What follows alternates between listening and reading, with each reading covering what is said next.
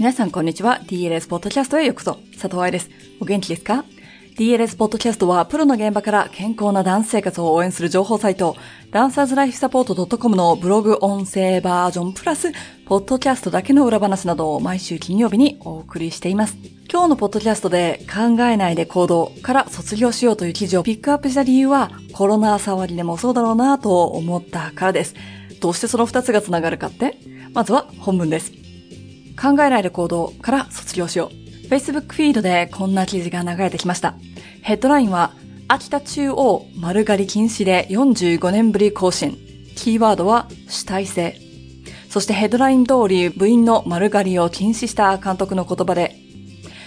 考えないで行動するのをやめよう。大した行動をしなくても爽やかに見える。体制を持たないと勝てないとありました。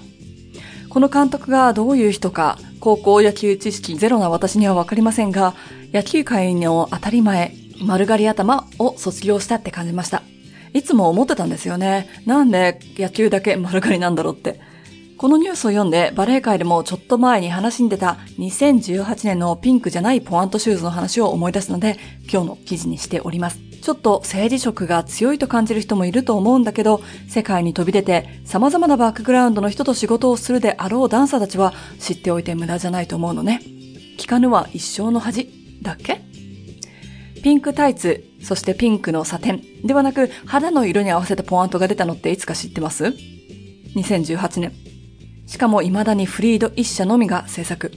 それまではトーシューズイコールピンクが当たり前だったんですね。日本でも買えるトーシューズの色もそうだよね。ヒスパニック系アフリカンアメリカンの人たちはシューズにファンデーションを塗って自分の色に合わせていたんですって。ビデオインタビューによると化粧だから数回シューズを履くとその色が落ちてしまうので塗り直さなければいけなかったんだとか。別にシューズの色が増えたからって問題解決ができるわけではないのは知ってるよ。私たちは別にピンクのシューズでも問題ないじゃないって言う人もいるかもしれない。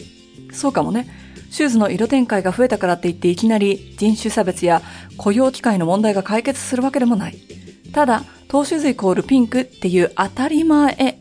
つまり固定観念から卒業しようって話。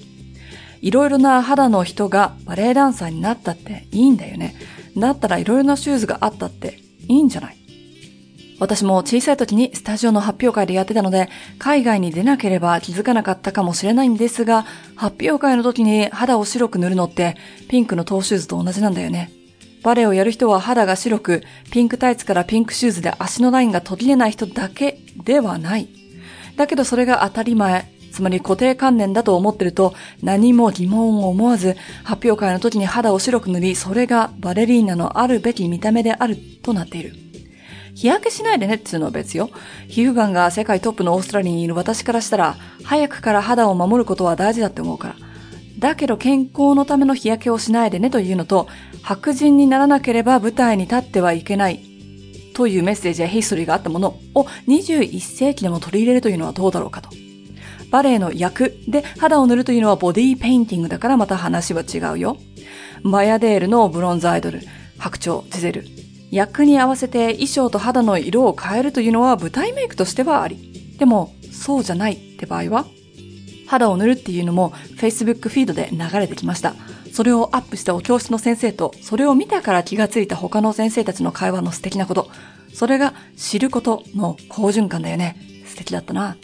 確かに解剖学上骨格が人種によって違います。それは事実。例えば、彫りが深いと言われるような頬骨や鼻の高さだったり、大腿骨と頸骨の長さの比率とかそういうものがあるのも事実。だけど、人種と国籍は別なんですよ。いろいろと問題発言の多い某大統領が、非白人の女性議員に対して言った Go back to where you come from が大問題なのと同じように人種もしくは肌の色と国籍はしっかりと別物だと理解しなければいけないと感じます。アジア人っていうのもかなり大きなくくりだよ。世界人口の60%がアジアに住んでるんだから。そして国籍によって骨格は変わりません。私は日本人だから優遇されたこともあるし、仕事のポジションを手に入れたこともあります。アジア人でマッサージしてるからと性的職業をしていると言われたこともあるし、若い女性に強い意見は必要ない、女の子らしくないと言われたこともこっちでもあります。チャイナタウンの近くの銀行で優しく中国語だと思われる言葉で話しかけられて、Sorry, I don't understand, I'm Japanese と言ったらいきなり罵倒されたこともあります。人種、国籍、性別、年齢、すべてで差別されたからわかるっていうのもあるかもしれない。でもできたらそんなハードルをくぐらなくても人の気持ちを考えてあげられたらいいのにね。バレエ界で大きな反響を生んだ Good Morning America のコメントもそう。コメントを言った本人はきっと男の子がバレエをするのは変という考えが普通だと思って言ったんだろうね。固定観念の塊だよね。バレエの歴史を見ると男性しか踊れなかった時代があったりとか、すべての古典バレエで男性ダンサーがいないとパルドゥができないだとか、でも彼女はバレエなんて興味なかったんでしょう。そして周りにバレエをやってるお友達がいなかったのかもしれませんし、彼女が間違ったことを言ってても指摘する大人がいなかったのかもしれません。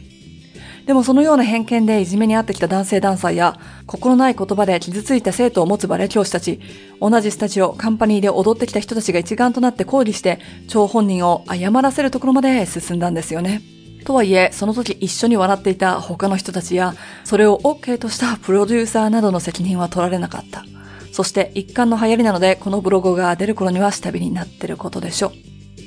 私たちが当たり前と思ってることって本当に当たり前かな誰かが肩身の狭い思いをしてないかなそのステップ、手順必要かな別に3年石の上に座って瞑想しろって言ってるわけでも、世界の不平等を修正せよと言ってるわけでもないけれども、ちっちゃい時にいっぱいストレッチしないと体は硬くなる。早くからポワントが吐ければ上手な証拠。コンクールで賞を取らなければプロになれない。日本人はターナードができない。炭水化物を食べると太る。男の子がバレエを犯しい。本当にそうかな？それとも、あなたの環境内で言われてるだけで、事実やエビデンスはないのかもよ。色の違うトーシューズが出ても、あなた自身には影響しないかもしれないけど、どこかでようやく認められたって思う子がいるかもしれないよね。日本人だからできないよとか、外人だから違うよねという発言に傷ついたり、じゃあ私は無理じゃんって夢を諦めてしまう子はいないかな？逆に必死で頑張ってきたのに、なんとかちゃんはなんとか人だからと努力を認めてもらえない子が出てこないかな。肌を塗るってそんなに大事なステップでしょうか私、色黒だからバレエに向いてないなんて感じちゃう子がいないかなもしくはそういう子たちを育てることで肌の色が違うダンサーを見た時にこれはクラシックバレエダンサーじゃないでしょと考えてしまう固定観念を植え付けていないかしら考えるということ。一度立ち止まるということ。そんな考え方の習慣がある人って素敵だと思うんです。そして変だなと思ったら口にする。先ほど挙げた Facebook フィードのバレエの先生みたいに他の人たちに考える種をまけるかもしれないんですから。変だよと口にした人たちが多かったおかげで、今回のただのコメントがバレエ界にスポットライトを当てるムーブメントになったように、みんなが行動するということで、ちょっと居心地悪いかもしれないけど、正しいことを言い続ける、やり続けることで、世界がいい方向に変わってくれるといいですね。いかがでしたか？この前ツイッターで学校再開で不安があるからという親の話というのが記事になっていたんですが、その下に大丈夫子供は感染しないからというツイートがありました。いやいや、確かに1、2月コロナが最初に出始めた時は子供への感染が低いように見られているというのは言われてましたが、WHO が2月時点で中国では子供の感染も報告されているとアップしてましたし、海外では死亡したケースも報告されています。子供は重症化する頻度が低い、よってテストも受けないためデータに残らないというのと、子供は感染しないと言い切るのは別だよね。データを正確に読む、状況を把握する、まだわからないところもあるという理解を持つ。バレエダンサーでも言えることです。プロになる前に怪我したらやめますので、データに入らないことが多いです。バレエ医学はスポーツ医学に比べて遅れているというのも事実です。考えないで行動から卒業ってどのエリアでも大事ですよねって話でした。ではまた来週もダンサーの行動についての記事をピックアップしたので、また金曜日に聞きに来てください。ハッピーランシング、佐藤愛でした。